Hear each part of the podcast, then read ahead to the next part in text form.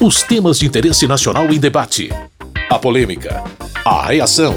E as propostas dos deputados. Fatos e opiniões. Olá, meu caro, minha querida ouvinte, você que acessa o programa nos agregadores de podcast, seja bem-vindo, bem-vinda ao Fatos e Opiniões. Aumenta o volume para ouvir um pouco dos principais debates que aconteceram na Câmara dos Deputados nesta semana. O assunto mais quente foi mesmo a taxa de juros Selic. O Comitê de Política Monetária do Banco Central, Copom, resolveu manter o percentual em 13,75% ao ano. Essa taxa é a que estabelece o quanto o governo vai pagar pelos empréstimos que ele toma. Ela também é a base para o planejamento dos juros do mercado financeiro.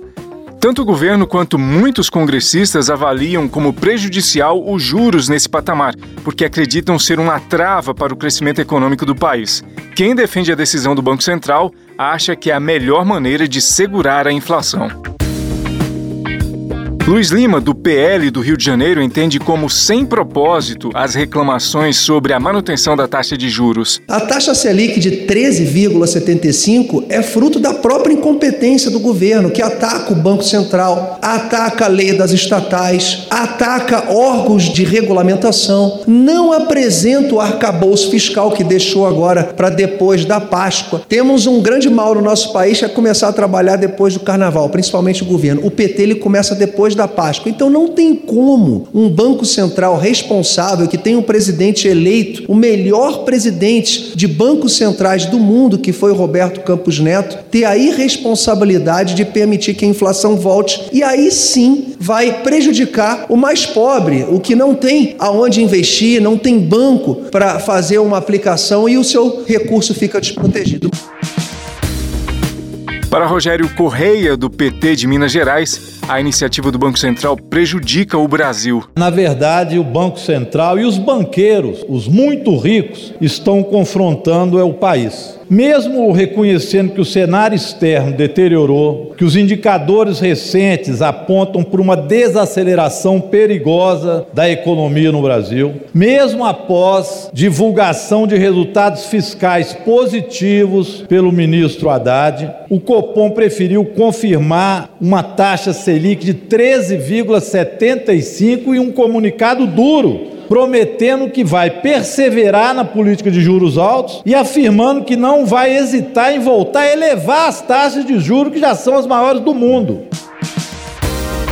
O deputado Cabo Gilberto Silva, do PL da Paraíba, vê a política de juros do Banco Central como correta, não tinha como ser de outra forma, até por conta da responsabilidade fiscal e a independência que esse parlamento aprovou do Banco Central. Por que continuou os juros altos? Quem quer juros altos? Ninguém aqui do parlamento quer juros altos. Mas vale lembrar 14 ministérios, milhares de cargos comissionados, as estatais sendo desfeitas com relação a indicações políticas. Esse parlamento aprovou no ano passado a revogação da PEC do teto dos gastos. Aí o mercado Estado não concorda com essas medidas. Responsabilidade fiscal precisa ser prioridade do nosso país. Então, por conta disso, o Banco Central mantém os juros altos.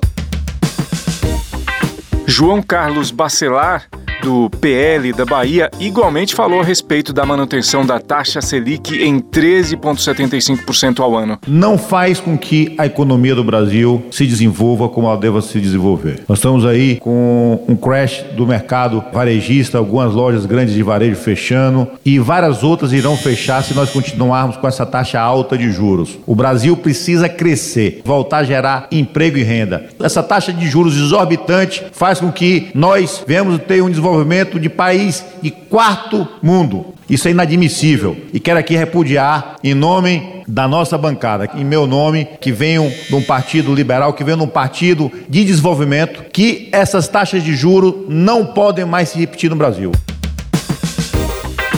Juliana Cardoso, deputada do PT de São Paulo, lista alguns problemas que, na visão dela, são consequências dessa política. Juros de 13,75. Esses juros acaba com a relação de trabalho, emprego, renda. Vocês estão colocando as pessoas para fora do Brasil. Olha o que aconteceu com as empresas que fazem carros Fatos e opiniões.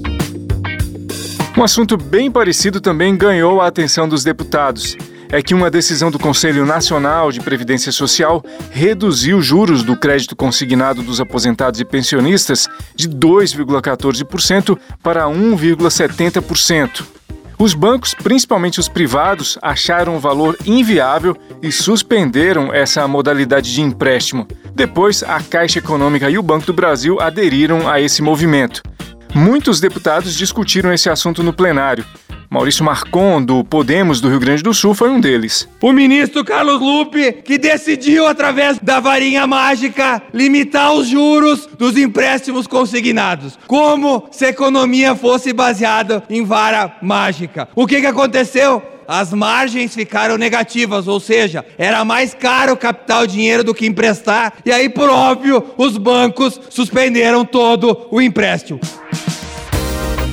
André Figueiredo, líder do PDT e deputado pelo Ceará, rebateu a ideia de que juros baixos para o crédito consignado dos aposentados não seriam viáveis. Você hoje financia um carro zero, você paga uma taxa de 1,33 ao mês e não há de forma alguma prejuízo para o sistema financeiro. Agora, tirar dinheiro de aposentado, dizer que empréstimo a 1,7 sem risco, porque é descontado em folha, vai dar prejuízo, e o que é pior, Banco do Brasil e Caixa Econômica, que são dois bancos públicos, se unirem aos bancos privados e fazerem um boicote a essa decisão que é benéfica para a parte de baixo da pirâmide, nós do PDT não podemos admitir. Nós estaremos não apenas solidários a essa ação do ministro Carlos Lupe, mas acima de tudo, lutando para que o trabalhador e o aposentado do Brasil sejam definitivamente respeitados. Carlos Jodi líder da oposição e deputado pelo PL do Rio de Janeiro, chamou a medida de desastrosa. A taxa de juros era de 2,14%. É óbvio que todos nós gostaríamos de taxas de juros menores para os aposentados. Afinal de contas, merecem pessoas que trabalharam a vida inteira e agora devem ter um fim das suas vidas com descanso e podendo gozar de maiores facilidades. Mas não se faz mudança de taxa de juros na marra. E aí o que conseguiu fazer o ministro do Trabalho Carlos Lupe? Ao reduzir de 2,14% para 1,7%, ele tornou inviável o empréstimo de consignado para os aposentados. O deputado Paulo Foleto, do PSB do Espírito Santo, disse apoiar a redução dos juros dos consignados para aposentados e pensionistas, mas reprovou a atitude dos bancos públicos no caso. A gente estranha que quando o Conselho Nacional da Previdência toma uma posição legal, para o empréstimo consignado, o Banco do Brasil e a Caixa entram no pacote dos bancos privados. Nós temos dois bancos públicos que têm lucro. Quem maior empresta para o agronegócio no Brasil é o Banco do Brasil e que tem lucro com isso. O consignado, que é uma margem pequena, e também pequeno volume financeiro, precisa ser olhado com carinho. Aí o Banco do Brasil e a Caixa Econômica entra no pacote dos bancos privados e diz que não dá para trabalhar com 1,7. Pelo amor de Deus, Banco do Brasil e Caixa Econômica não precisa entrar no pacote da privacidade e roubar o aposentado no consignado. Vão ajudar nessa hora. Todo mundo tem que colaborar um pouco. São bancos públicos que não existem só para ganhar dinheiro. Agora, após a repercussão no sistema financeiro, o governo vai buscar um meio termo entre a taxa de juros antiga e a nova, para que o custo do consignado para aposentados e pensionistas fique mais barato. Fatos e opiniões.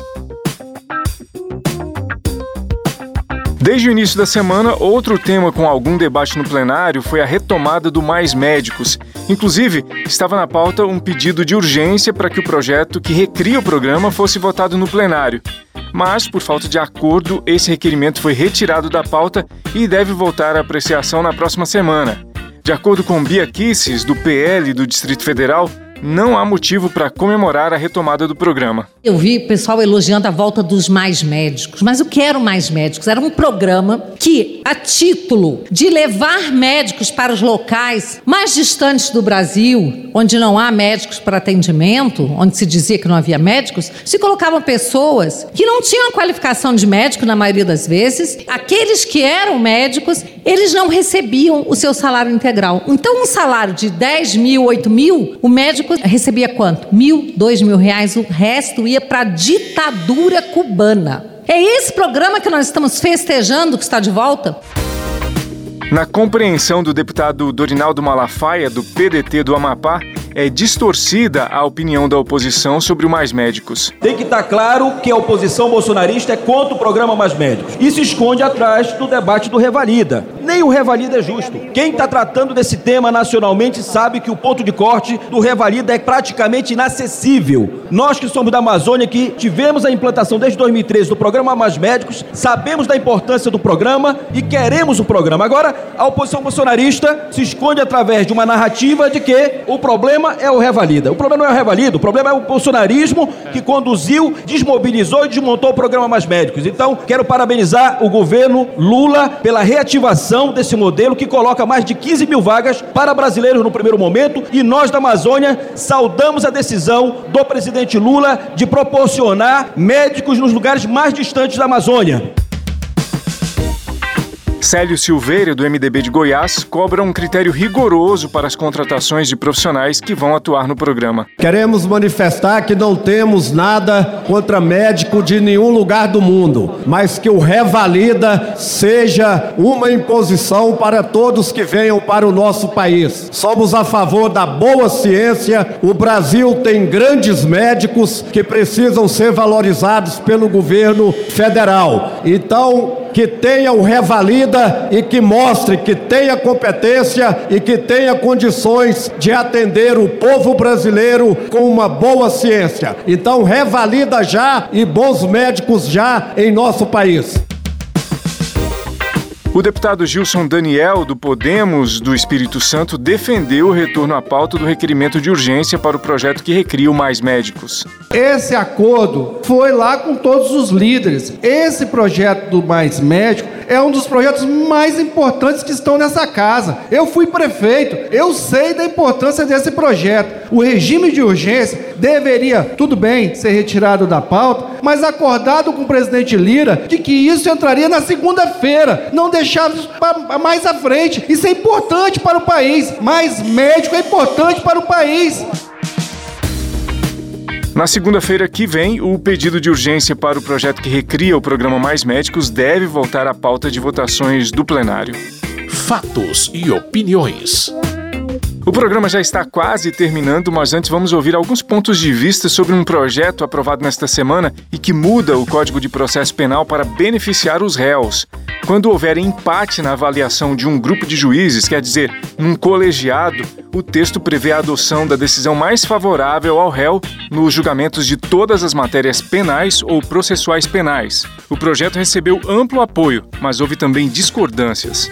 Adriana Ventura, do Partido Novo de São Paulo, pediu a retirada da proposta da pauta de votações. Estamos falando aqui de um projeto de lei que vai alterar o procedimento para votações no caso de desempate de habeas corpus. E a discussão aqui é qual é o melhor critério, porque no primeiro momento, qualquer cidadão fala que em situação de empate, na dúvida, pro réu. Mas a questão é que este projeto Primeiramente, o que talvez nos cause preocupação é que ele parece que é casuístico. É um projeto que apareceu, resgataram. Eu ontem mesmo conversei com o deputado Rubens, questionando alguns artigos, oferecendo ideia para que a redação pudesse ser melhorada, na nossa visão. Só que depois, analisando o projeto, a gente vê que tem várias brechas ali que podem, na verdade, aumentar a impunidade. Eu acho que essa é a grande questão aqui.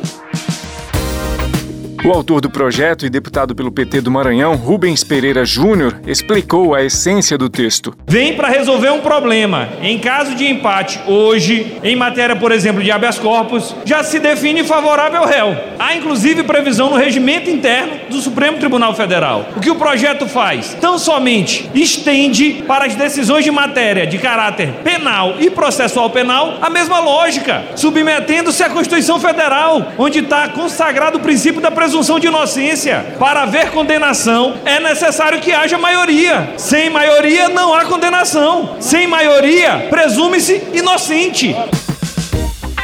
Na visão do deputado Deltan Dallagnol, do Podemos do Paraná, a proposta vai prejudicar o combate à criminalidade. Nós vamos aprovar um projeto de lei que vai colocar bandido nas ruas, que vai favorecer a ida dos criminosos para as ruas, num sistema já altamente injusto, que favorece o réu, que pode entrar com habeas corpus em três instâncias, e sempre que ele perde, ele pode recorrer, e sempre que o Ministério Público perde, ele não pode recorrer. É nesse sistema que, quando tem uma questão questão jurídica discutida e discutível, em que exista divergência razoável entre juízes, 50% dos julgadores entende A, 50% dos julgadores entende B. O Ministério Público, para ganhar aquele processo criminal, tem que ganhar nas três instâncias, no tribunal, no STJ, no STF. O relator do texto, líder do União Brasil e deputado pela Bahia, Elmar Nascimento, rebateu as críticas negativas. Nós sabemos a opinião do Ministério Público, a pretensão punitiva de considerar todos culpados, de querer colocar todos sob a mesma régua. Mas infelizmente não é essa o espírito do nosso legislador de 1988, que é ao contrário. Se o Estado não tem condição de demonstrar a culpabilidade e se mostra numa votação por empate de dois a dois em qualquer uma das turmas do Supremo Tribunal Federal ou do Superior Tribunal de Justiça, é claro que o indivíduo deve ser solto votação em 2 a 2, atendendo a esse princípio constitucional da presunção da inocência, tem que sempre haver por bem liberar o réu. O projeto que prevê a adoção da decisão mais favorável ao réu nos julgamentos de todas as matérias penais ou processuais penais, quando houver empate entre os julgadores, segue para apreciação do Senado. Para saber mais sobre os projetos votados, rever ou ouvir os debates que aconteceram no plenário nessa semana, acesse o site www.câmara.leg.br. É isso, meu caro, minha querida ouvinte, com sonoplastia de Tony Ribeiro, esse foi o Fatos e Opiniões de hoje. Muito obrigado por sua audiência, você que nos ouve aqui no seu rádio ou nos agregadores de podcast. Tudo de bom e até a próxima semana. Fatos e opiniões. Os temas de interesse nacional em debate. A polêmica, a reação e as propostas dos deputados. Produção e apresentação: Carlos Oliveira.